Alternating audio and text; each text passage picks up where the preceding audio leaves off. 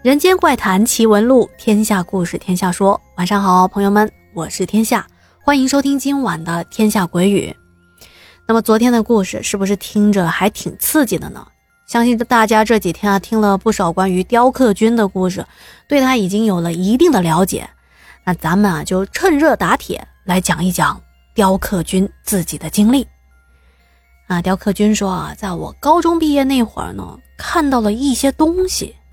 那至于看见的是什么东西呢？他说我无法确定和解释。那么接下来您呢，在听故事的时候，也可以帮雕刻君看看啊，他遇到的究竟是什么。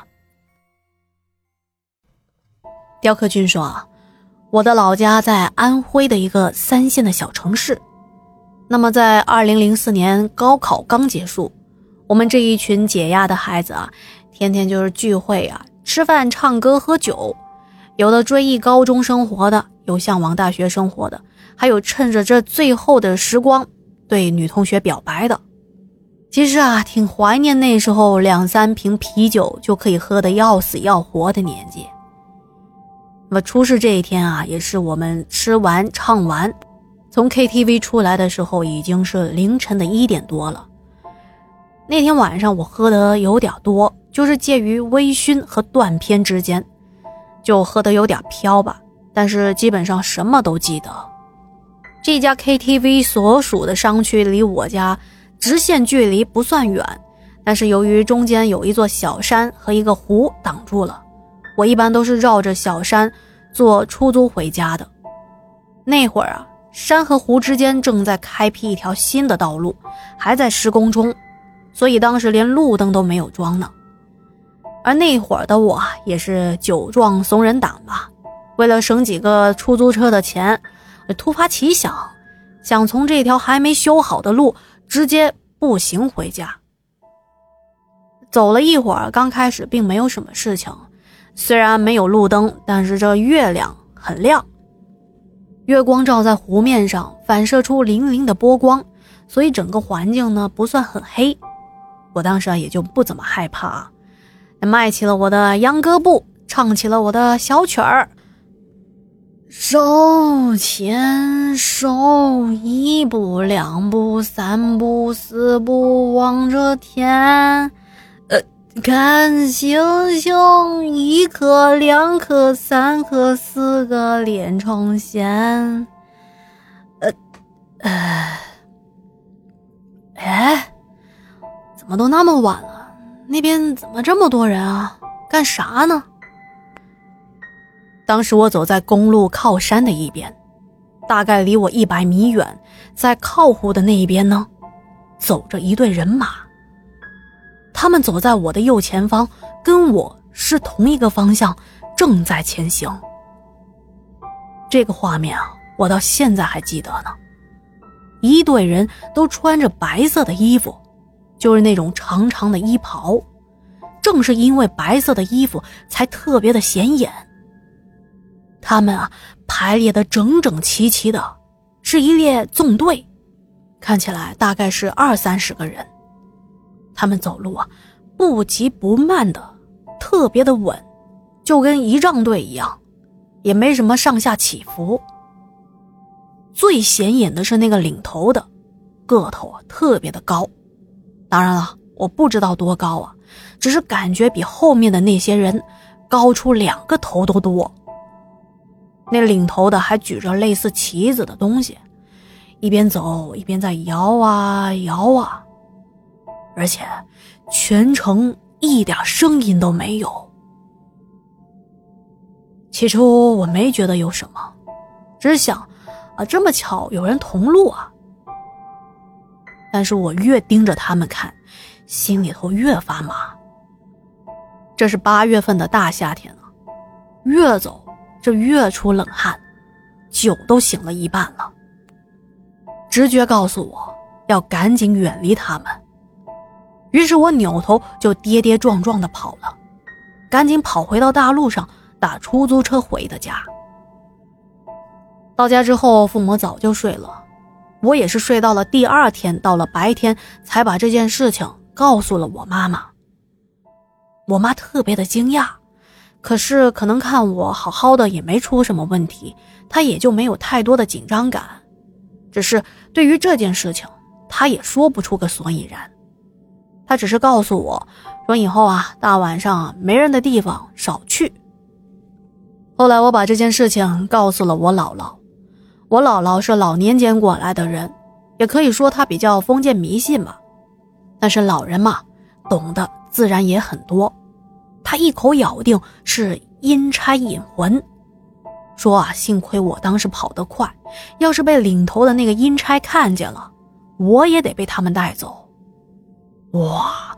我听完之后啊，唰的一下，冷汗全都出来了。后来我姥姥做了个红绳串的桃木生肖，让我佩戴了好几个月。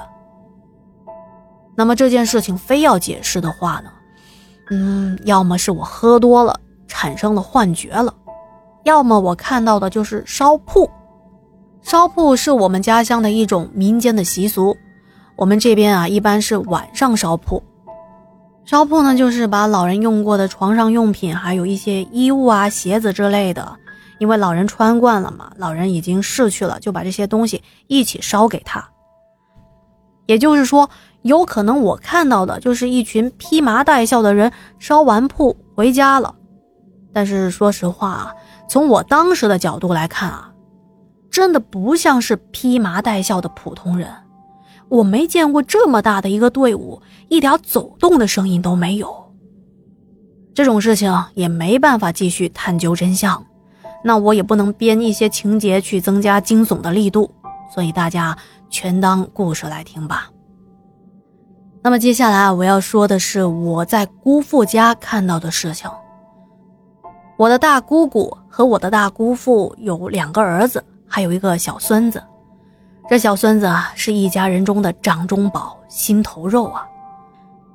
本来姑姑一家阖家幸福，可惜世事无常啊。在我上大学二年级的那一年，在大姑家，他那小孙子也就才两岁多，我这大姑父啊得了癌症去世了。当时他走的特别的突然，那家里人基本上是没几个有心理准备的。当全家人都沉浸在悲伤的情绪中，料理完了姑父的身后事，最后我们从火葬场回来，啊，宴请完宾客，我爸爸就带着我和姑父全家回到了姑姑家。当时天已经完全的黑下来了，我们就在开着灯的客厅里围坐着，都在安慰最伤心的大姑姑，而姑姑的小孙子自己在客厅的地上玩玩具。当时我这小侄子走路还不是很利索，他在地上玩着玩着，哎，突然就抬起了头，看向了里屋，手扶着沙发站了起来。一开始我们并没有在意，接着他好像发现了什么，步履蹒跚的往姑父和姑姑的那间黑洞洞的卧室走去，一边走还一边伸出手，喊着。爷爷，爷爷，抱抱，抱抱！我嫂子立马抱住了小宝宝，而大姑姑当时听了之后，开始放声大哭了起来。姑姑一边喊着姑父的名字，一边说：“你走吧，我们全家人都会好好的，你放心的走吧，他们都会照顾我的。”我的两个哥哥啥也没说，冲着卧室齐齐的跪了下来，不住的磕头啊。我也跪了下来，我爸在旁边也是默默的抹眼泪。全家人又哭成了一片了。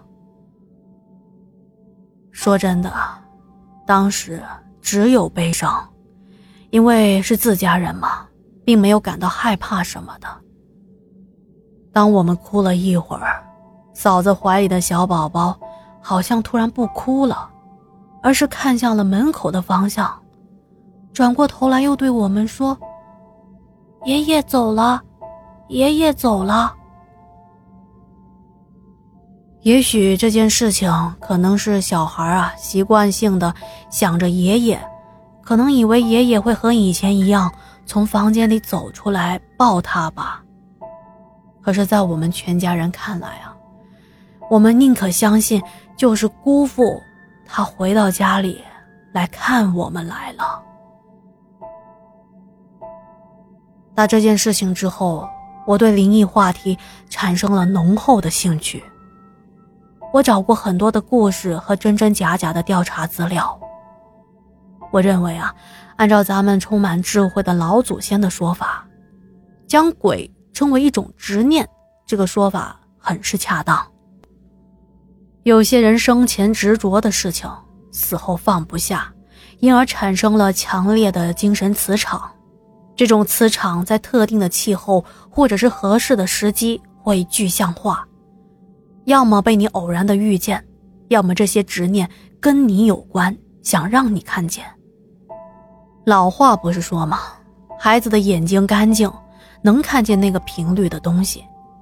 还有一些喝多的人，或者是身体虚弱的人，或者将死之人，也都容易进入那个频率。这后来啊，我也从事了玉石的雕刻行业，这可能说起来也是一种缘分吧。在这十几年的时间，我一直与我手中雕刻出来的各路神仙相伴，这也着实让我心境清明，安心乐业。好的，关于雕刻君分享的关于自身经历的这个故事呢，就分享到这里了。那明天还有雕刻君的最后两个故事，咱们明天啊慢慢的讲。那今天的故事就说到这里啦。如果觉得天下故事讲的还不错，不要忘记帮天下点赞、留言、打 call、转发。再次感谢大家的支持啊！那今天节目就到这里啦，我们明晚见。